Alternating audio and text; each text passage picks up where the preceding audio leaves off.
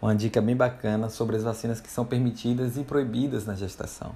Bom, são várias as que são permitidas, então basta a gente lembrar as que são proibidas, que basicamente são três: tríplice viral, HPV e varicela, ou catapora, né? Não esqueça, não confunda a tríplice viral com a tríplice bacteriana.